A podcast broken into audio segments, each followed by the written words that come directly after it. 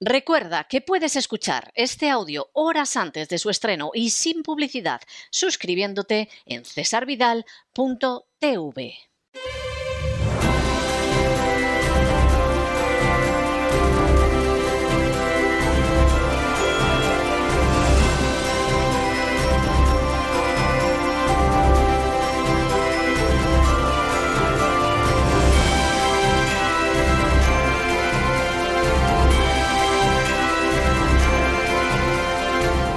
Candilejas, Teatro y Espectáculo con César Vidal.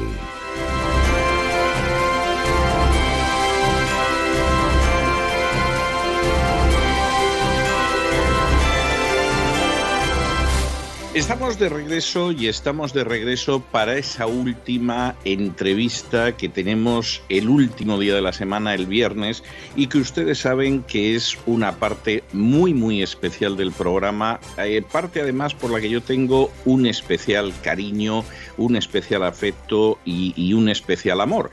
Y tengo siempre que hacer la salvedad de que, por supuesto, la conclusión del programa de lunes a jueves es siempre una conclusión extraordinaria, con colaboradores extraordinarios, abordando temas extraordinarios, pero es que los viernes siempre acabamos con una persona distinta y una persona que siempre es muy especial. A veces es una persona que es conocida internacionalmente, bueno, pues el caso de ese eh, director de cine que le dieron el Oscar o de ese bailarín de ballet, a veces es una persona que es conocida solo en ámbitos muy locales, pero siempre es algo excepcional.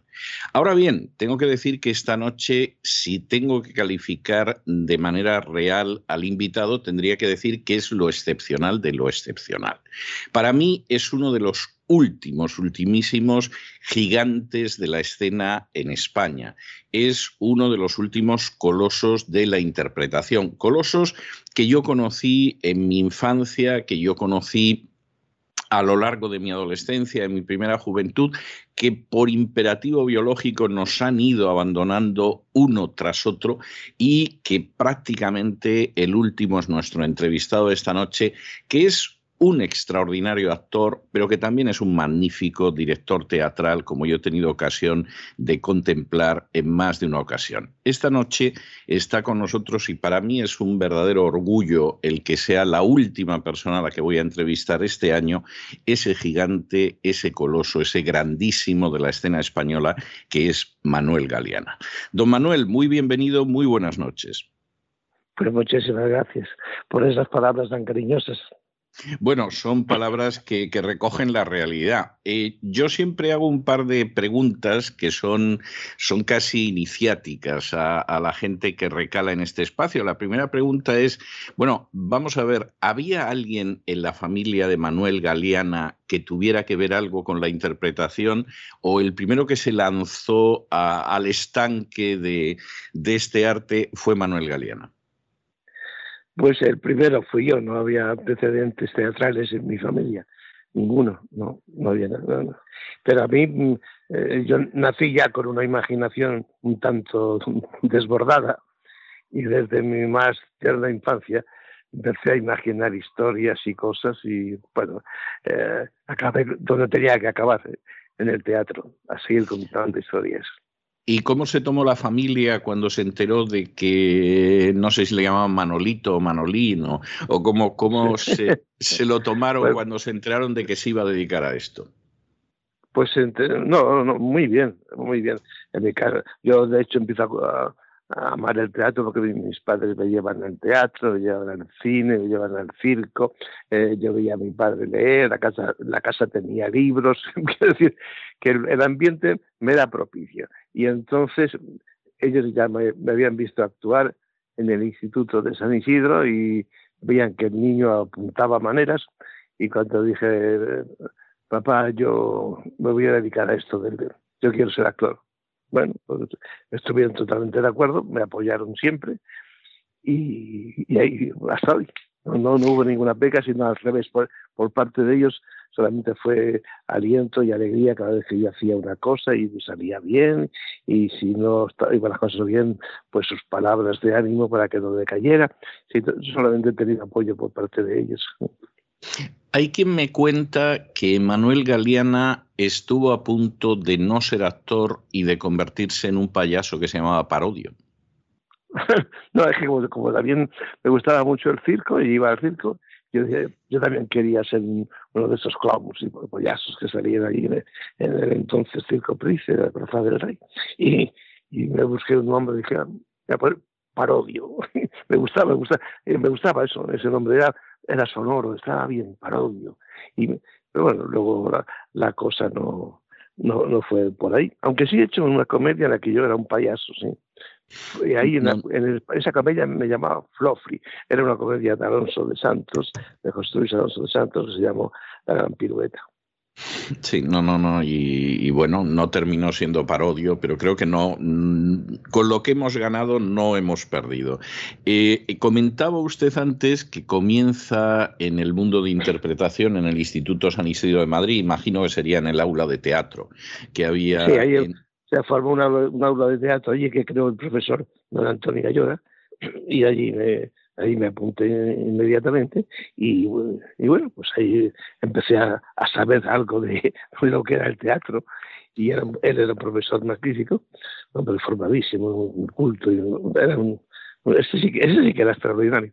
Y bueno, pues entonces eh, aquello fue bien, las enseñanzas no cayeron en saco roto y luego la suerte me acompañó también, claro, porque esa es otra, en esta profesión, aparte de estar preparado, tiene que pasar la suerte por tu lado alguna vez, ¿no? Es cierto. Tienes que estar preparado por si pasa, poder cogerlo. Si pasa el tren ese de la suerte, tienes que estar preparado para poder subir al tren. Y luego ya veremos a ver el viaje hasta donde te lleva, ¿no? ¿Y quien conducía la locomotora del tren de la suerte se llamaba Amelia de la Torre? Sí, bueno, realmente eh, fue Alejandro Casona, claro. Fue Alejandro Casona, claro. Claro, yo, yo, me presenté a Alejandro Casona a decirle que, que me hiciese una prueba para el personaje de Miguel en la Casa de los Siete Balcones, que se iba a estudiar en el Teatro Lara. Y el hombre me hizo la prueba, me dio el, papel y ya desde la noche del estreno fue un éxito grande aquello y ya me vino todo rodado. Una noche apareció Narciso Ibáñez Serrador por allí y, me llevó para hacer las historias para no dormir y, todo, y todo iba así. Y se fueron, sí, perdona, se fueron sucediendo los, las ofertas una tras otra, una tras otra y hasta hoy. Yo recuerdo eh, yo era niño cuando lo vi, pero me impresionó extraordinariamente. Yo recuerdo haber visto La Casa de los Siete Balcones de Alejandro Casona y eh, la simbiosis que se establecía en escena entre Manuel Galeana y Amelia de la Torre parecía mágica. No, era absoluta, eso era, era, absoluta. La relación que, que Casón había puesto en el papel entre la tía y el sobrino, eso se llevó a dar realmente en Amelia y yo. Eh, teníamos una comunicación total, no necesitábamos palabras, era una cosa telepática, ¿no? Nos entendíamos perfectamente sin necesidad de palabras. El último día de la función fue un día muy doloroso, muy doloroso porque entonces ahí sí sabíamos que ese día, cuando tía y sobrino se separan, sabíamos que sí, que nos íbamos a separar. Y aquel, aquel fue un dolor tremendo que, bueno, luego la amistad continuó y eso, pero ese momento que sabías que esa función había, algo allí que iba, que iba a suceder, que sí, que al día siguiente ya no íbamos a estar ahí encima del teatro de Onara. Y fue tremendo, sí. No, no, es tremendo, pero vamos, insisto, yo vi aquella, aquella función y es una de las funciones que a mí me resultó más impresionantes porque era absolutamente verosímil. Hay funciones donde estás pensando en lo bien que lo hace el actor, lo bien que lo hace la actriz. Aquí no, aquí es que te creías que eran la tía y el sobrino, ¿no? Y, y efectivamente había, había esa sensación de, de angustia, de dolor, de desgarro al final que la encarnaba magníficamente. Comentaba que lo vio Chicho Ibáñez Serrador, se lo lleva a historias para no dormir y allí es usted el protagonista del episodio. Esto es absolutamente subjetivo, pero, pero desde mi punto de vista el mejor episodio de todas las temporadas de Historias para no dormir, que es La Zarpa. Sí, primero hicimos el último reloj, que era el, corazón, de, la es el corazón de la torre de Alan Poy, y que ese, ya es un programa histórico de la televisión. Fue la primera vez que España iba a competir en un festival internacional y ganó el premio, todas esas cosas. ¿eh? Ese fue eh, el comienzo de nuestra historia, fue ese. Luego sí, he podido hacer las arpas, ¿eh? y el caso del señor Valdemar también. Sí, sí, sí. Hice, cuatro, cuatro que, que, fueron cuatro, cuatro exitazos. O sea. Sí, sí, no, y eran muy buenos. O sea, yo los recuerdo, los he, los he visto y los he revisto en, en distintas ocasiones. Y había algo especial en, en, Manuel Galeana en todos esos casos. Es decir, Manuel Galeana tiene, eh, tiene una especial eh, habilidad para encarnar personajes. A mí a veces me da la sensación de que se transforma en un recipiente de vidrio fino y ahí entra el personaje y entonces el personaje a través de Manuel Galeana que se ha convertido en vidrio pues aparece tal y como es ¿no? y es, es algo absolutamente impresionante. ¿no? Lo he visto en pocos actores, ¿eh? pero eso... yo, he, procurado, que, he procurado, ¿sabes, César? He procurado que siempre fuera así, ¿no? Que yo me convirtiera en personaje. Es así, es así, ciertamente. ¿Cómo, fue la etapa aquella de televisión? Porque esa es una etapa en la que no solamente están las historias, hay multitud de series, están los Estudio 1. ¿Cómo vive un Manuel Galeana que todavía es muy jovencito? O sea, ¿para qué nos vamos a engañar? Es un, es un veinteañero prácticamente. ¿Cómo vive aquella época? Bueno, pues con mucha, con mucha alegría, claro, porque eh, si eres jovencito y te acompaña el éxito, pues, pues la verdad que lo vives con mucha alegría, interior y exterior. ¿no? Y yo estaba feliz porque prácticamente cada mes se me ofrecía un estudio uno o otro tipo de programa. Había cosas muy interesantes en los textos que hicimos para, para Estudio 1, que era como se llamaba el espacio de teatro. Y, y, bueno, y además eso lo, estaba, lo compaginaba con teatro. Entonces era, era lo completo, ¿no? Salir, salir de Prado del Rey corriendo, coger el coche para llegar a las 7 al teatro y hacerte allí una función o dos. todavía, todavía hacíamos dos funciones, sí. Pero fue, fue fantástico. Sí, yo no tengo la menor duda. Para los que disfrutamos de ello fue fantástico, supongo que para el protagonista tenía que serlo, ¿no? Es una época que revisando lo que fueron esos años 60 y 70 en el teatro de Manuel Galeana, eh, son verdaderamente impresionantes, pero es impresionante porque además el elenco de, obras en las que interviene Manuel Galeana es impresionante. Hablábamos de Alejandro Casona, pero podríamos hablar de Eugene O'Neill, podríamos hablar de Maurice West, podríamos hablar de Bertolt Brecht, de François Sagan, de Metterling, de Valle Inclán, de eh, Rosek, de Max Frisch. Es decir, hay una serie de, de Antonio Gala, una serie de autores teatrales que son lo mejor de lo mejor que en aquel entonces se estrena en España e incluso podemos llegar a una obra que hoy seguramente se consideraría políticamente incorrecta, pero que entonces era todo lo contrario y que es rompedora, como es el caso de los chicos de la banda de Matt Crowley, donde dentro de una obra que es coral, sin embargo el protagonista es Manuel Galeana. Sí, aquello supuso realmente un, no sé, no, me atrevo a calificarlo de escándalo, pero sí fue un laborazo tremendo, ¿no? Socialmente. Y, y entonces surgieron voces disidentes con el espectáculo, porque había grupos que decían que eso no era lo correcto, porque se presentaba la homosexualidad desde un, punto de vista un tanto negativo, porque había en el grupo de homosexuales había algunos que que sufrían y tenían problemas y que no, la, homosexualidad es una alegría y no sé qué. Afortunadamente, bueno, la, obra no, era, no era nada negativa para la homosexualidad, sino todo lo contrario. y, y bueno, fue muy bien, fue un éxito aquí. Bueno, se enfrentaban aviones para venir a Madrid a ver la función. Y, y eso que todavía no podíamos, las emisoras de radio o televisión, no, sé, no todavía se podía hablar abiertamente de homosexualidad. Fue ya estando en Barcelona cuando yo hice eh, la primera entrevista hablando eh, sin ambajes de, de la homosexualidad. Se colapsaron las líneas, se fue una cosa. Pero ya allí los grupos catalanes, que posiblemente eran un poco más avanzados, ya empezaron a surgir las primeras, em, eh, no, no, protestas, pero sí decir que, que eso no era así, que no tenía que hacerse eso así porque presentaba un carácter que no era el de la homosexualidad. Yo, sin embargo, la gente ya, sí, yo, sin embargo, he conocido homosexuales que después de ver la obra, es decir, de yo decirles, mira, merece la pena que veas esta obra, la han visto y me han dicho, es la pura verdad, estamos representados todos. Es decir, dentro de... Yo, tengo testimonios de padres de, homosexuales, o incluso y otros, y otros homosexuales, que es totalmente de acuerdo con aquello. No, no, no. Eso fue, yo creo que es una obra muy importante para todo ese colectivo y para todos nosotros. Hay otra obra emblemática ya en la, en la siguiente década. No podemos detenernos en todas las obras eh, de Manuel Galeana que han sido muy importantes porque es que realmente esto se convertiría en una serie de Netflix. O sea, y, no estoy exagerando lo más mínimo, ¿no?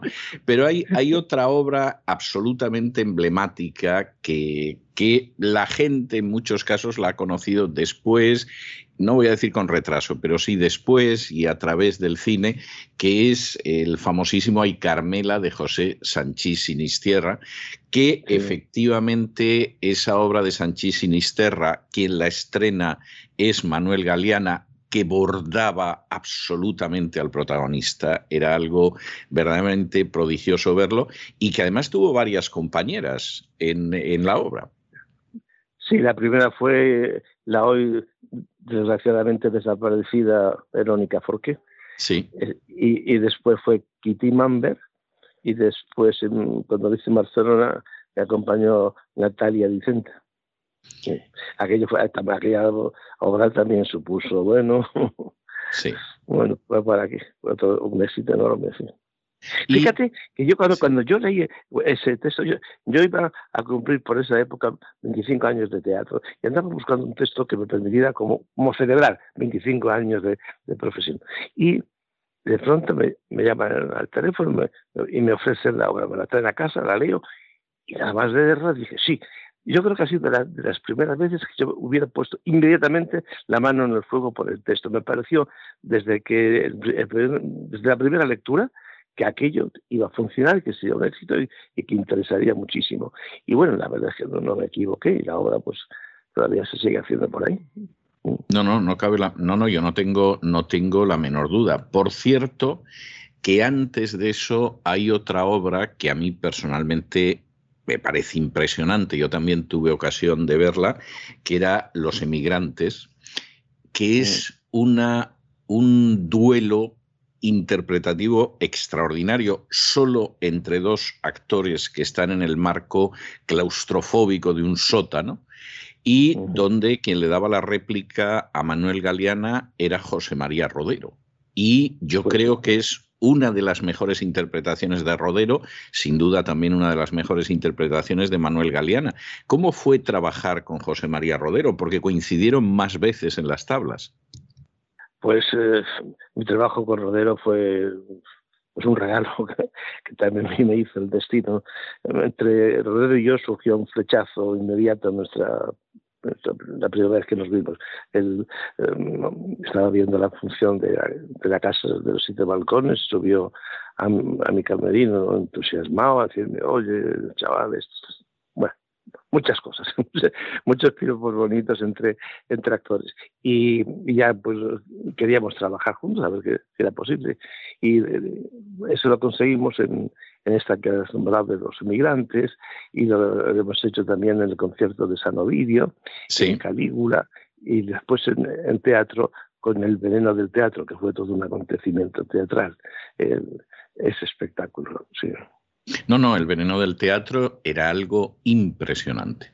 Era algo impresionante. Yo vi el veneno del teatro y era, y era, verdaderamente teatro en vena. Era más que el veneno del teatro, aquello era teatro en vena. Y... Sí, además el tema era teatral, puramente teatral. Totalmente. Totalmente, era, era, algo, era algo impresionante. Manuel Galeana, que ha representado a tantos autores de teatro y que además es una persona que sentarte a charlar con él y tomar un café o almorzar o cualquier cosa es muy agradable porque siempre acabas hablando de teatro y si eres un enamorado del teatro como es mi caso, pues da lugar a, una charla que tú dices aquí podríamos estar horas disfrutando, hablando de todo esto. Si tuviera que escoger un autor teatral, ¿con cuál se quedaría? Pues es difícil quedarse, quedarse con uno solo, pero yo estoy muy contento porque creo que no se ha hecho, que no se ha hecho mejor. Pues, perdón la inmodestia. Estoy contento de Miguel Miura y cuando dice tres sombreros de copa. Sí. Que me valió un premio de la crítica. Y eso yo creo que tres sombreros de copa, uh, ese personaje, pues lo van a hacer más actores y eso, pero yo tengo la convicción de que ese personaje es mío. Que, y que no que los demás que lo hacen, lo hacen, pero que yo era el Dionisio de los sombreros de copa, ¿no? Y tengo mucho mucho cariño a esa historia de Miura, luego he podido hacer también La Decente, bueno, Miura, Miura me parece un autor maravilloso, sí, maravilloso. Es cierto, es cierto. Por eso te, hombre, de Sánchez y estará con la Carmela, pues qué te voy a decir, me, parecía fantástico y me sigue pareciendo fantástico. De, de Sánchez y Estarra podía hacer dos títulos, ese y otro que se llamó la raya del pelo de William Holden, en la que compartía ese escenario con Ana Torren y José Luis López Vázquez.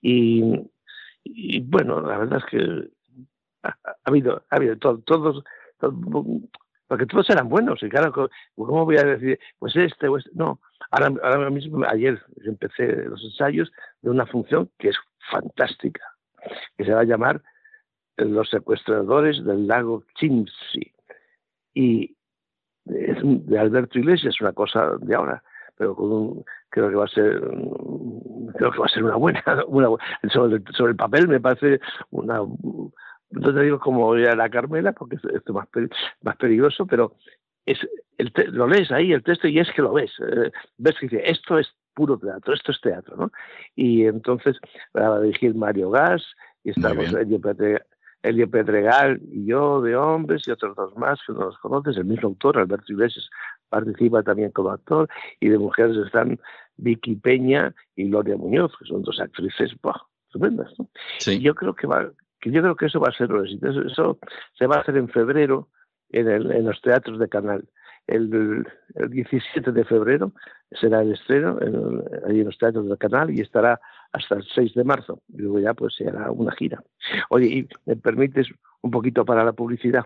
Por favor. he, por favor. Hecho, he, hecho una, he hecho una obra de la que me siento muy, muy satisfecho. Yo que, que, considero que es de las mayores aportaciones que he podido hacer a la vida teatral española. Eh, una de, mis, de las componentes de, de mi grupo de teatro, Pilar Ávila, en un momento de inspiración, ha escrito un texto fenomenal y precioso, poético, muy, muy bonito, que se llama Bernarda y Poncia. Y son esos dos personajes de la casa de Bernarda Alba, después de que han ocurrido los acontecimientos en la casa de Bernarda. Y aparece ese encuentro entre las dos y es un prodigio una, una, belleza. Y sobre todo nos hace ver a esos dos personajes que ahora vistos ahora ya desde una óptica femenina de otra manera. Yo creo que ya nunca se puede hacer la Bernarda Alba sin haber leído Bernardo y Poncia. Esto se ha estrenado, es un éxito muy grande, de momento continúa todavía en el Teatro Lara y es un texto porque ya me, me ha cabido el honor de dirigir eso. Entonces yo de alguna manera he participado en ese texto, que creo que será un texto ya para siempre. El teatro español contemporáneo se va a permanecer ya para siempre ahí, igual que seguimos haciendo la casa de Bernarda Alba. Este texto es el complemento para la casa de Bernarda Alba, precioso texto. Pues eh, dicho queda y vamos, encantados de, habernos hecho eco de ello. Eh, vamos a volver unos minutos, si no le importa, a Manuel Galeana. No, ¿qué dice? Me puedo quedar la tarde aquí contigo. No, no, no, no, no, podemos. Bien me gustaría a mí, lo que pasa es que no podemos correr el riesgo, pero, pero me gustaría regresar. Hemos hablado del teatro, aunque haya sido forzosamente muy abuelo de pájaro. Sí me gustaría regresar dentro de la televisión, que podríamos estar hablando horas de ese paso de Manuel Galeana por la televisión, porque fue el Estudio 1, fue las historias para no dormir, eh, fueron infinidad de, fue la novela, o sea, fueron infinidad de intervenciones, pero yo hay una que quiero recordar porque me parece extraordinariamente importante porque también esto es un juicio subjetivo, no tienen ustedes por qué compartirlo, simplemente es lo que yo veo, porque él es el protagonista de la que a mi juicio es la mejor serie de televisión que ha emitido, que ha producido televisión española, que es Los gozos y las sombras. Y ahí él, él es ese loco gallego relojero que desaparece como las aves migratorias y que vuelve. ¿Cómo fue la experiencia de Paquito el relojero para Manuel Galeana? Ah, fue muy bonita, fue muy bonita, porque además eh, Rafael Moreno Alba tenía confianza en mí y hasta me dejó mm, hacer escenas, eh, sugerirle cosas sobre las sobre la serie, sobre los personajes, sobre cosas. Y para mí fue precioso, fue precioso. Y eso justo ocurría el 23 de febrero. Ese día iba yo al Teatro de Bellas Artes a decirle a Taballo, mira, no puedo hacer esa cosa para que me has llamado porque me hecho esta noche para Galicia, empiezo una serie. Y justo cuando iba, boom, eh, me encontré allí en, en, las cortes todo el follón de, de la policía, los, la Guardia Civil, todavía. Y esa noche salí camino de Pontevedra y me fui a, a rodar los gozos y las otras, que fue, fue una temporada muy, muy, muy, muy bonita. Sobre todo eso porque me sentía, mm, mm, me habían dejado libertad allí. Allí había el director del editor, ¿sabes? Confiaba totalmente en mí, en lo que yo iba a hacer, o, lo que yo le decía. No me corregía, no me hacía nada. Era, yo eh, vagué suelto por allí. era, era fantástico. Y voy a poner un sombrero con flores. Ponte el sombrero con flores. Voy a bailar esto. Pues baila esto. lo, que yo, lo que yo decía se hacía. Y entonces aquello fue fantástico. Fue fantástico. No, no, yo creo que es yo sigo insistiendo, mm, seguramente que no ha sido la serie en la que se gastó más dinero, ni mucho menos, ni la que tenía más medios, pero para mí es la mejor serie de, televisión española, con diferencia, con un texto muy sólido, que era la trilogía de Gonzalo Torrente Ballester, y desde luego Manuel Galeana está sensacional, y había otros personajes, otros actores y otras actrices que estaban sensacionales. La verdad es que la serie tenía un ah. elenco impresionante. Me dio pena que la televisión no arriesgara más y se hubieran hecho por lo menos tres o cuatro capítulos que, más que hubieran redondeado un poco más la historia, ¿no? daba, daba, de sí, eh, la trilogía daba, daba para continuar más, no se acababa ahí se podía hacer. Y además fue un, éxito en todo el mundo, se vendió realmente a todo el mundo. No, no, era muy buena. Se ha puesto muchas veces en Sudamérica, sobre todo en Sí, sí, sí, mm. porque es muy buena. Yo la última vez que yo la he visto en varias ocasiones, bastantes ocasiones, y la última vez que la vi yo creo que pudo ser hace cosa de tres o cuatro años, la vi con mi hija, mi hija quedó entusiasmada, quedó embrujada, iba viendo un capítulo tras otro sin, sin cesura ni pausa y la verdad es que es excelente y es verdad, es verdad lo que dice Manuel Galeana, que efectivamente, pues por ejemplo, la suerte de la hermana de Clara, que en la novela aparece Aquí no aparece en la serie, el final no es exactamente ese final que aparece, eso es casi el prefinal. O sea, efectivamente la serie daba para tres o cuatro episodios más y supongo que no había presupuesto o lo que fuera y, no pudo ser así. Aunque lo que sí pudo ser es que efectivamente Manuel Galeana ha seguido transitando por los platos de televisión, pues hasta ayer mismo o antes de ayer, como quien dice. O sea, la presencia de Manuel Galeana mañana tengo que ir otra vez a, rodar en televisión, sí. Que participo ahora en una serie que, que se hace para a tres media y, terminaré el, jueves, terminaré. Me, faltan mañana de rodaje, mañana miércoles y el jueves. Y junto con eso, bueno, lo que ha sido, por no irnos más lejos, ¿no? Pero por lo que ha sido este siglo, pues efectivamente este siglo ha tenido en teatro esa raya del pelo de William Holden, de Sanchis Sinisterra, que hablábamos antes, pero bueno, ha sido Alberti, ha sido Delibes, ha sido Primo Levi, ha sido la decente de Miguel Miura y ha sido un extraordinario testigo de cargo que es la última vez que yo entrevisto a Manuel Galeana, eh, testigo de cargo de Agatha Christie, donde él representa el papel al que nos acostumbró en su día Charles Lawton, pero donde estaba magnífico, estaba magnífico tanto Manuel Galeana como Paca Gabaldón, que, que, no tenía nada que envidiar a Marlene Dietrich, como tampoco Galeana tenía que imitar a Charles Lawton. Yo recuerdo que disfruté muchísimo de esa función y no era la primera vez que nos encontrábamos ni charlábamos, pero sí fue la última vez que, yo senté a Manuel Galeana en el banquillo de los entrevistados. Eso sí, sí es cierto y fue, fue muy grato. Eh, Manuel, hay una... hay una cuestión. ¿Te puedo, decir una, cosa también? Sí. Ya aprovechar el minuto de publicidad. Sí. El, el, domingo hacemos una función que se llama Iván de Blanco y Felices, de un señor que, bueno, es un, amigo mío. Y es estupenda función. Y esa función, hoy que es, hoy que es martes, hoy es martes, eh, ya está casi vendido. Quedan cuatro entradas para la función del domingo, que es cuando lo hacemos. Iban de blanco y felices. Bueno, aclaremos, aclaremos, no sea que la gente piense que esto es un pacto, porque esto no estaba preparado además, pero aclaremos que iban de blanco y felices. Para, hablar de lo que estoy, de lo inmediato que estoy sí, haciendo. Sí, no, no, es, me, que, no, es que lo más inmediato que voy a hacer va a ser Iban de blanco y felices. El sábado lo voy a hacer en Onda, el domingo en Madrid, en la sala nuestra, en Estudio 2. Bueno, eh, bueno, aclaremos que el autor se llama César Vidal y, que es quien ahora se dirige a, los oyentes. Esa es la, la, realidad, pero yo tenía que entrar en esta historia en algún momento. En un momento determinado yo escribo una obra de teatro sobre un tema que es la vivencia del doctor Korchak, que fue un doctor eh, que se dedicaba a trabajar con niños, escribió literatura infantil, hacía programas de radio y cuando estalla la Segunda Guerra Mundial fue a parar al gueto de Varsovia con, con un orfanato que consiguió mantener en medio del horror de la Segunda Guerra Mundial y escribió una obra sobre Korchak y eh, la primera persona en la que yo pensé que quizá la obra le podría interesar, me podría dar una opinión, etcétera, fue Manuel Galeana, pero resulta que es que a Manuel Galeana además le gustó.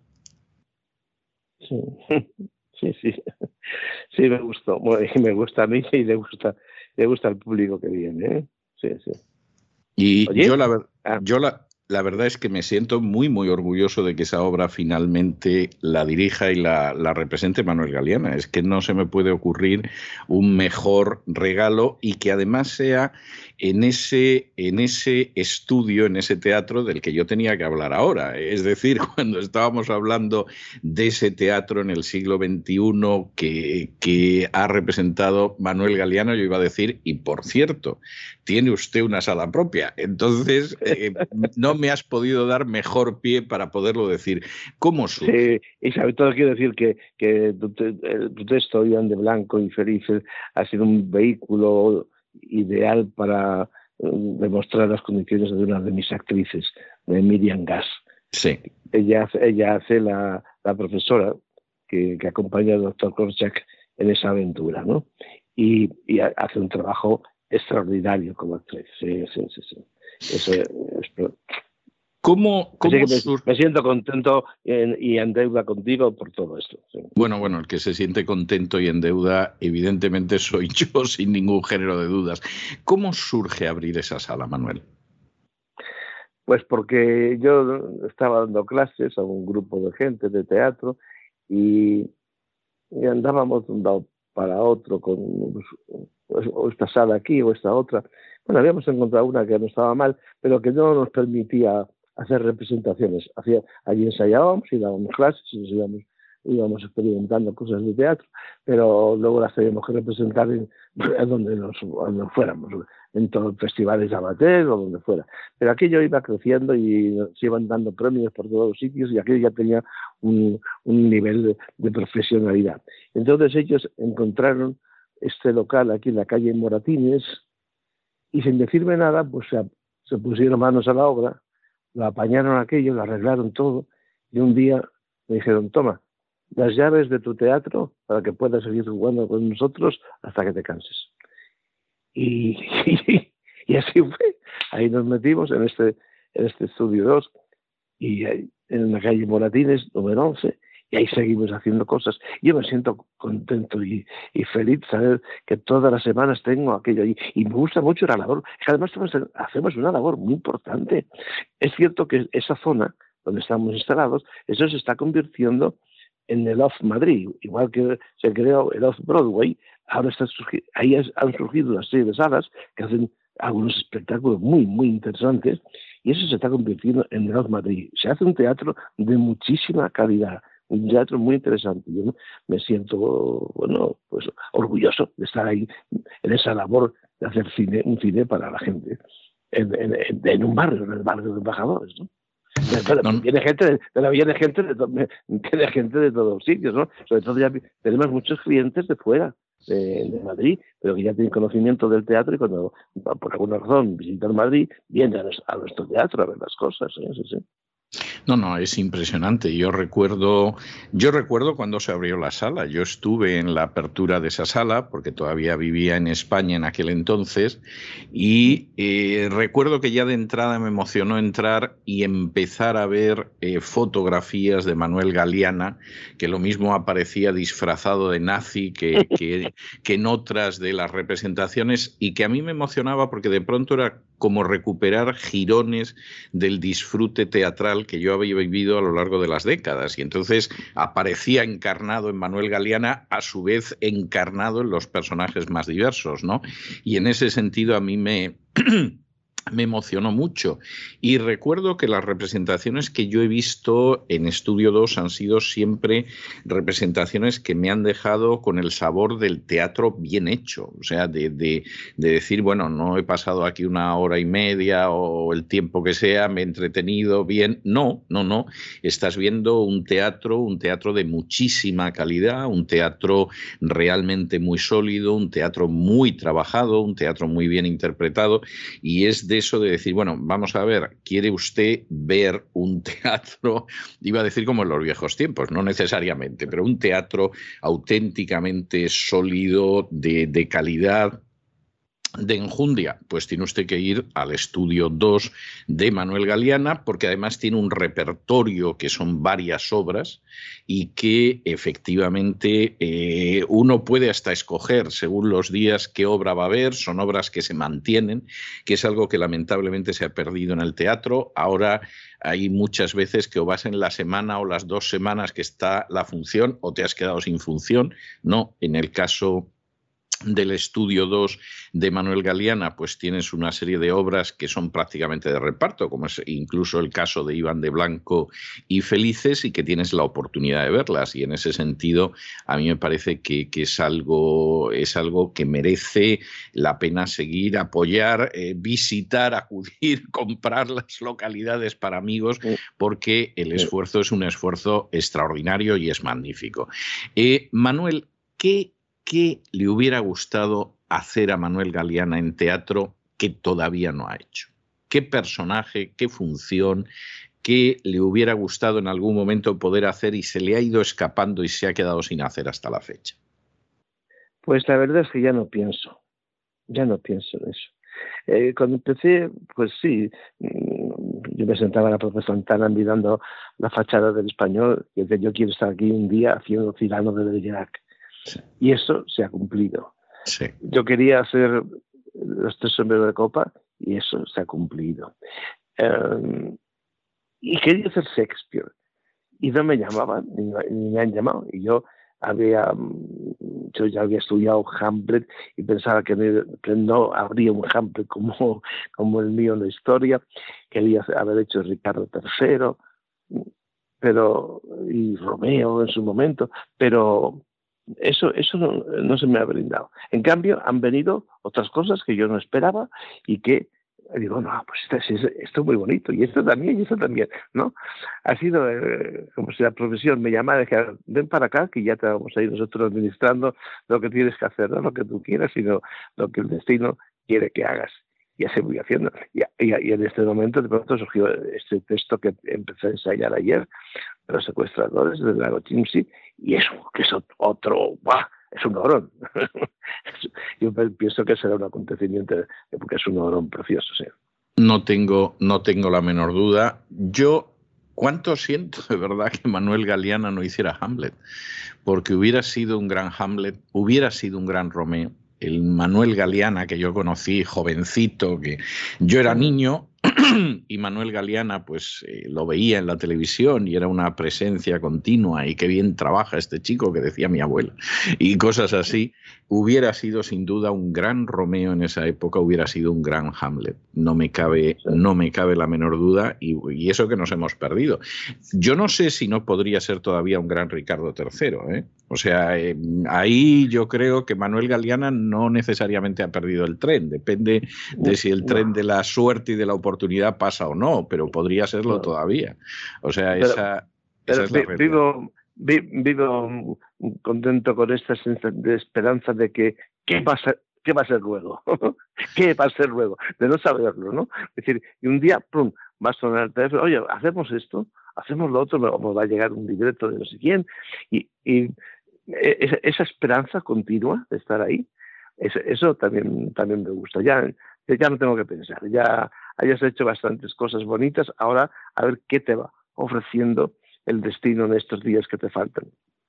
Bueno, y hay otra cosa eh, que a mí personalmente me resulta absolutamente conmovedora.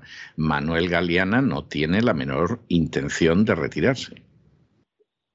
No, eso ya lo dirá la cabecita, no, a los salud, si ves, que no puedes, pues te, vas y ya está. Pero de momento no, eh, no, no, tan no, que, creo que lo, que lo que me mantiene eh, es esto, es, seguir trabajando y eso no, pero eso nos pasa a muchos actores.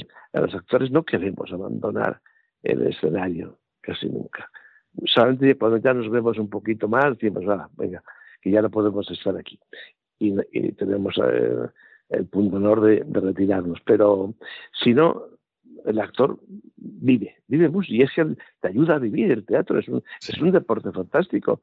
Eh, a mi sala viene mucha gente a, prepararse de teatro, no porque quieran ser maravillosos actores, sino por el placer de estar haciendo teatro un día a la semana. Así como otros apuntan para jugar la partida de bridge, pues estos se juntan allí porque un día a la semana van a estar jugando al teatro por el placer de, hacer teatro. Bueno, es verdaderamente extraordinario. No es extraño que, en última instancia Manuel Galeana pues haya sido Premio Nacional de Teatro, haya sido premio del espectador y la crítica, haya tenido la medalla de oro de Valladolid, haya sido primer premio nacional a la calidad en el teatro Luis Parreño, ha tenido la medalla de honor de amigos de teatros históricos de España o incluso el año pasado fuera premio Duende Zahorí, que por cierto, esto de Duende Zahorí suena casi casi también como lo del payaso parodio. ¿eh? O sea, tengámoslo en cuenta porque, porque verdaderamente, bueno, es, es una vida dedicada al teatro, es una vida dedicada al teatro donde yo he visto algunas de las mejores encarnaciones de personajes que, que uno pueda imaginar y francamente yo creo que llevo a las espaldas, no exagero si digo que millares de funciones vistas bueno, Manuel Galeana es una garantía siempre, siempre, sea el texto más conocido menos conocido, es una garantía, es verle aparecer sobre las tablas y devora la escena. Yo eso lo he visto en muy poca gente era gente además que siempre eran de primerísimo nivel, pero era la persona que de pronto entraba en, el escenario y devoraba el escenario. Eh, prácticamente aquello se eclipsaba como si atrajera toda la atención sobre él y, es algo que pasa con Manuel Galeana, insisto, lo he visto con poquísimas poquísimas figuras del teatro a lo largo de mi vida y yo espero que Manuel Galeana pues tenga posibilidades de seguir viviendo muchísimos años con lucidez, con la cabeza bien, para disfrute y placer de aquellas personas que aman el buen teatro, que aman el teatro bien hecho y que vemos que, que, van desapareciendo grandísimas figuras y de verdad que hay que darle gracias a Dios porque Manuel Galeana todavía sigue ahí. Eh, Manuel, en, en otra época, en otro tiempo en que estas entrevistas se hacían en un estudio con, las dos personas cara a cara, frente a frente. Eh, aquellas personas, como es tu caso, que, efectivamente tenían la delicadeza, la paciencia de someterse a la batería de preguntas, yo a esas personas les regalaba uno de mis libros dedicado, siempre hacía la salvedad de que no, no tenían que, leerlo, eh, no estaban obligados a leerlo, era, era un pequeño detalle, pero claro, en el ciberespacio... El, sentido del humor no no, no, no, no, efectivamente. Pero, pero en el ciberespacio eso no es posible. Y entonces a la gente que, como ha sido tu caso esta noche, pues eh, eh, ha tenido la paciencia, la, gentileza de someterse a la batería de preguntas, yo lo que hago es que les dejo con una melodía, con una canción, con un tema musical. En tu caso, he decidido escoger una canción de Cole Porter, además eh, cantada por él, que es una canción que se titula You're the Top, que se podría traducir algo así como Tú eres lo máximo, ¿no? Y entonces dice, bueno, eh, eres, eres lo máximo y vamos, serías el Brandy Napoleón, el Taj Mahal, etcétera, si, si fueras una serie de cosas. Bueno, yo creo que es la canción que hay que dedicarle a Manuel Galeana. Yo creo que en términos de encarnar el teatro, el buen teatro, el teatro sólido, el teatro de todos los tiempos, el teatro magistral, pues a Manuel Galeana se le puede decir lo que cantaba Cole Porter, es decir, you're the top, realmente eres lo máximo. Manuel lo viene siendo, y esto parece increíble, pero cierto, desde hace más de medio siglo, pero mucho, mucho más de, de medio siglo, y yo realmente no puedo decir que haya visto una sola vez, ni siquiera una sola, a Manuel Galeana en una interpretación que no fuera buena. Podría ser más importante dentro del conjunto de la obra, podría ser el protagonista, podría ser un secundario, podría ser infinidad de cosas. No he visto una sola que no pueda decir que era muy buena y desde luego algunas son absolutamente, sin ningún género de dudas, de la antología de la historia del teatro. Al respecto, no tengo ninguna duda. Lo mismo el Manuel Galeana jovencísimo que el Manuel Galeana de estos momentos, que ya no es tan joven físicamente, aunque tiene un vigor a la hora de interpretar absolutamente incomparable. Manuel, ha sido, no voy a decir un placer, que lo ha sido, ha sido un verdadero honor tenerte con nosotros esta noche y es un inmenso honor para este programa poder acabar las entrevistas de este año precisamente con Manuel Galeana. Yo llevaba persiguiéndote tiempo siempre para colocarlo en una fecha especial y poder acabar el año 2021 con Manuel Galeana, a mí me parece que era el mejor regalo para mí, desde luego para nuestros oyentes. Te deseo para mí, para mí, para mí. Bueno, yo te deseo un enorme éxito. Espero que siga mucho tiempo en el teatro el, sigan de el Iban de Blanco y Felices, dicho sea de Bueno, yo espero que a ti, que a ti en un momento de inspiración se te ocurra algún otro texto que yo pueda interpretar. Pues eh, sí, sí, es posible, es posible, claro que sí, que es posible que sea así. Además, eh, muy pensado en Manuel Galeana, además. O sea que, que sí, sí, sí es una posibilidad. Y muchísimas gracias por todo, Manuel. Sigue muchos años subiéndote a esas tablas y sigue proporcionándonos ese placer, esa satisfacción, esa incluso alegría que deriva cuando uno ve un teatro verdaderamente de excepción como es el que tú llevas haciendo muchos años. Un abrazo muy fuerte, Manuel, y hasta Un abrazo y muchas gracias, muchas gracias. Un abrazo muy fuerte. Y con esta canción extraordinaria, el You're the Top de Cole Porter, hemos llegado al final de nuestra última singladura del año 2021. Pero bueno, no solamente es que esperamos en este caso que lo hayan pasado bien, que se hayan entretenido, que hayan incluso aprendido una o dos cosillas útiles, sino que también desearíamos que tengan ustedes unas felices fiestas y un año 2022 muy dichoso. Nosotros regresaremos Dios mediante el día 10 de enero, recuérdenlo, el 10 de enero. Y hasta entonces, deseándoles la mayor felicidad, la mayor dicha, la mayor bienaventuranza, nos despedimos de ustedes como siempre, con una despedida sureña. God bless you. Que Dios los bendiga. El programa La Voz es una producción de Artorias Incorporated y al amparo del derecho a la libertad de expresión no se hace responsable de las opiniones vertidas en el curso del mismo.